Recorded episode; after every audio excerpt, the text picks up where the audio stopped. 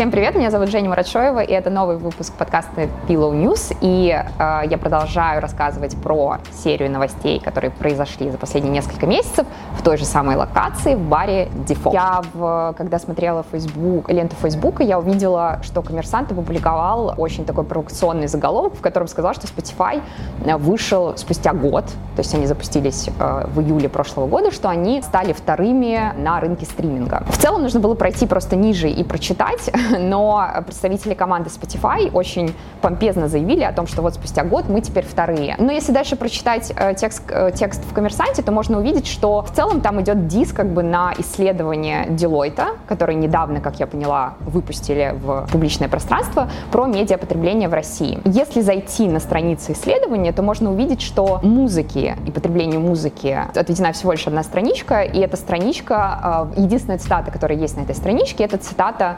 главы Spotify в России Илья. Ильи Алексеева. При этом, если посмотреть, например, на описание методологии Deloitte, то они подчеркивают, что они взяли интервью у всех конкурентов на этом рынке, а у нас их Apple Music, ВК, Яндекс. И несмотря на то, что Deloitte заявляют, что они взяли интервью у всех игроков рынка, выглядит это если честно, просто с заказухой от Spotify. И здесь особенно меня это расстраивает, потому что достаточно просто почитать одну страничку, чтобы увидеть, что нет никакого глубокого исследования. И я рада, что журналисты в «Коммерсанте», несмотря на вот этот вот э, заголовок про Spotify на втором месте, они все-таки взяли интервью у э, ВК, у Яндекса и смогли раскрыть эту тему того, что, а, Spotify не раскрывать свои данные, б, а, Deloitte не смогли привести какой-то более цельный, более цельный обзор как бы этого рынка с точки зрения других игроков, и, соответственно, этому верить нельзя, и мы не можем ориентироваться на это исследование, и Spotify, к сожалению, пока точно не входит даже в топ-5, и надеюсь, что просто мы когда-то увидим, когда-то услышим какие-то реальные цифры и какие-то факты, которые будут подтверждены как бы всеми, кто работает и оперирует на этом рынке. Теперь мы переходим к зарубежным новостям. Прекрасным. Меня сразу поднимается настроение когда я о них говорю. Невероятно важное в этом году событие — это листинг Universal Music на амстердамской бирже. Раньше я говорила, что это IPO Universal Music Group, и меня ребята, которые появились у меня из мира э, инвестиций, сказали, что это, конечно же, неправда, потому что есть французский конгломерат Vivendi, который владеет Universal Music Group, и они как бы выделили 60% Universal Music, и они, собственно, выставили это на биржу, вот эти 60% Universal. Это называется спин скорее всего, он примерно с таким же термином используется и в речи на русском языке. Почему это так важно, это так интересно? Мы наблюдаем последние несколько лет прям цепочку из IPO. Это Spotify, это в этом году Warner, в этом же году Believe, и вот сейчас это Universal. Universal. В целом IPO — это возможность для независимых компаний, например, Believe Music, да, крупнейший дистрибьютор, тоже с э, головным офисом во Франции, возможность поднять деньги для, для развития в ближайшие годы. Для больших компаний, в которых вроде как нету необходимости в деньгах и есть возможность брать их у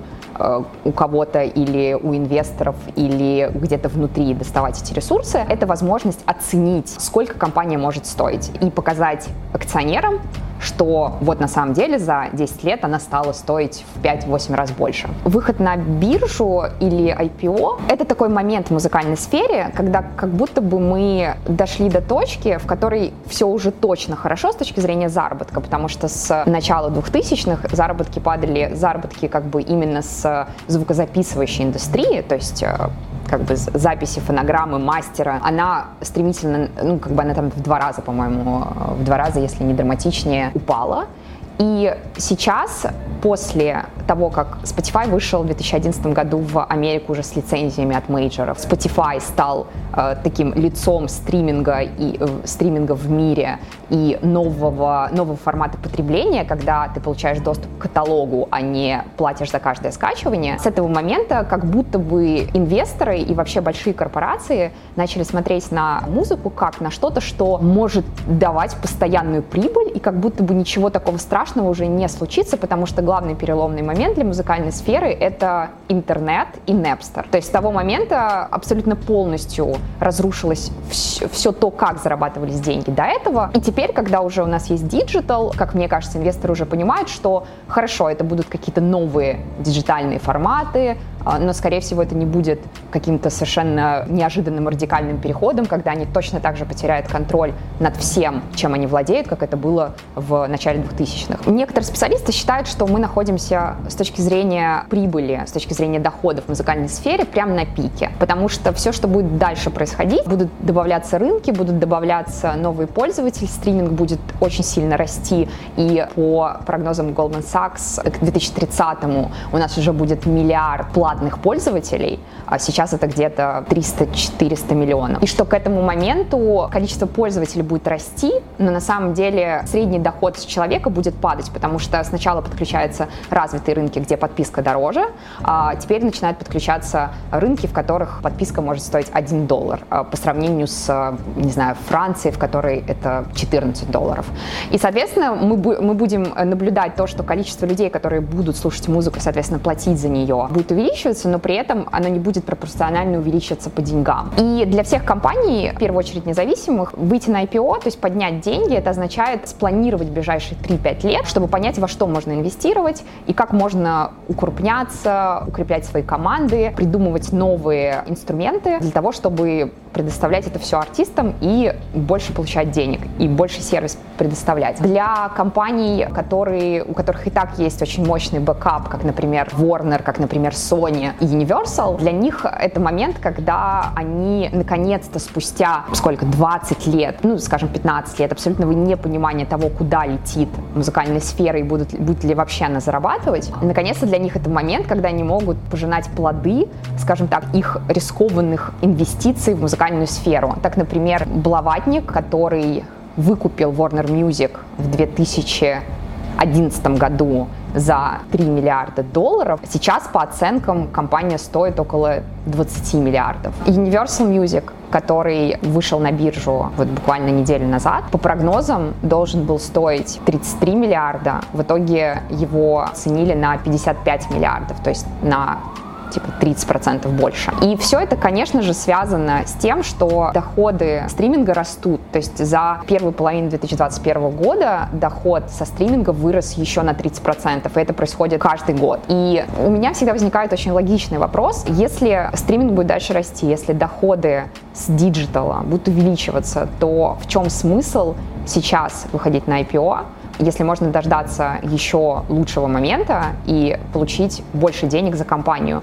Но, как мне объяснили, это часто бывает просто эгоистичное желание акционеров, которые хотят понять цену акций, цену, э, которые хотят понять, сколько стоит то, что им принадлежит. Часто это бывают ситуации, в которых давят именно акционеры на то, что нужно выйти на IPO, нужно понять, сколько это стоит, чтобы как бы вообще понять, в какую сторону мы идем и сколько сейчас этот актив стоит. Листинг Universal Music стал настолько крупным явлением, что увеличилась стоимость акций и Warner, и Sony. Warner, например, за эти несколько дней увеличил свою стоимость на 2 миллиарда долларов. О чем вообще это говорит? В целом, если посмотреть на этот год и понять, что с момента, когда произошел первый локдаун, и абсолютно полностью запретились концерты, очень большое количество денег начали запускать в все, что касается диджитала, все, что касается гейминга, все, что касается любых способов монетизации музыки, будь то фитнес-приложение, синхронизация, в, в которой входит и реклама, и кино и сериалы. И этот момент, который немножко мне лично напоминает некий пузырь, потому что такое большое количество э, денег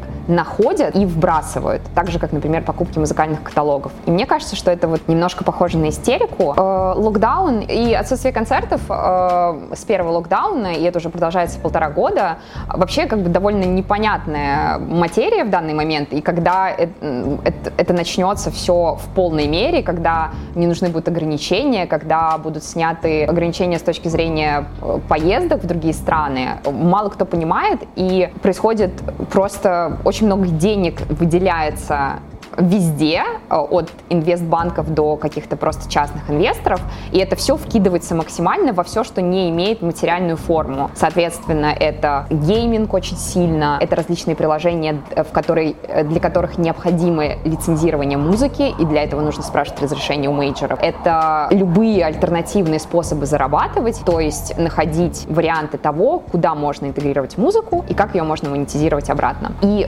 этот год выглядит как... Почему я вводила этот термин и долго думала, как он называется, финансиализация, это просто действительно очень большой поток денег. Как минимум за последние 20 лет, 20 лет такого не было, когда деньги даже от компаний, которые считают музыкальные активы рискованными, их можно понять, все равно вкидываются в музыкальную сферу. И выход на IPO, листинг мейджеров, это как бы доказательство того, что происходит такое cash-out компаний, где люди, которые много лет инвестируют в эту сферу, наконец-то понимают, что она начала зарабатывать, и она в ближайшие десятки лет будет зарабатывать еще больше. Теперь мы поговорим про Genius, а, который буквально на днях выкупил Media Lab, о котором я никогда не знала. Ну, по сути, это компания, у которой есть разные интернет-активы и которая инвестирует в различные компании, которые платформы в интернете. Genius купили за 80 миллионов долларов. Это меньше, чем в него инвестировали. И считается, что это невероятный fail, потому что если в итоге спустя 2009 году они запустились, то есть спустя 12 лет ты не заработал смысле, что ты в итоге продался за меньшую стоимость, чем в тебя инвестировали, то как бы ты, в общем-то, не очень-то успешно прожил эти 12 э, лет. Genius — это вообще отдельная, очень важная, интересная глава, в первую очередь в хип-хоп культуре, потому что сайт с момента основания назывался Rap Genius. И только спустя несколько лет, когда упали первые инвестиции в 40 миллионов долларов, как бы инвесторы очень хотели, чтобы это все-таки был сайт, на котором разбирались не только рэп-тексты, но и в целом любой текст, даже в том числе новостные тексты. То есть чтобы аннотации были с правой стороны любого текста, существующего в интернете. Рэп э, был силой, которая двигала Genius и привлекала. То есть там э, можно увидеть, не знаю, условного Eminem, такая условного, ну того вот этого Эминемчика, то верифицированные страницы НАСА, Кендрика, Эминема, и можно видеть, что они э, добавляют комментарии к э, каким-то определенным строчкам в их текстах. Это очень важная экосистема для хип-хоп культуры, и когда попытались из нее сделать более универсальную штуку, начали происходить всякие разрушительные сил внутри. И в итоге еще и э, трем основателям, один из которых оказался очень э, экстравагантным человеком, мягко говоря, э, у них не получилось, в общем, все это как-то вдохнуть новую жизнь в это во все. Желание сделать более универсальный сайт э, тоже провалились. И в итоге они, как мне кажется, заслужили большой хейт именно комьюнити, который очень много вкладывает в аннотации текстов и своего времени, соответственно, в декодирование там строчек. И в итоге как я понимаю, э, нынешние инвесторы просто посчитали невозможным для себя дальше вкладывать деньги, да и никто в последние несколько лет и не вкладывал. И компания продалась Медиалабу. А как это дальше будет происходить, непонятно. Очень сильно сокращается штат, и, видимо, как-то будет полностью э, перекраиваться стратегия. И за эти 12 лет Genius, Genius не смог создать правильную инфраструктуру, э, добиться устойчивого развития и прибыльности бизнеса. В итоге инвесторы, которые вкладывали эти деньги, которые очень сильно верили в продукт, они в итоге, как я понимаю, решили, решили продать, перепродать его.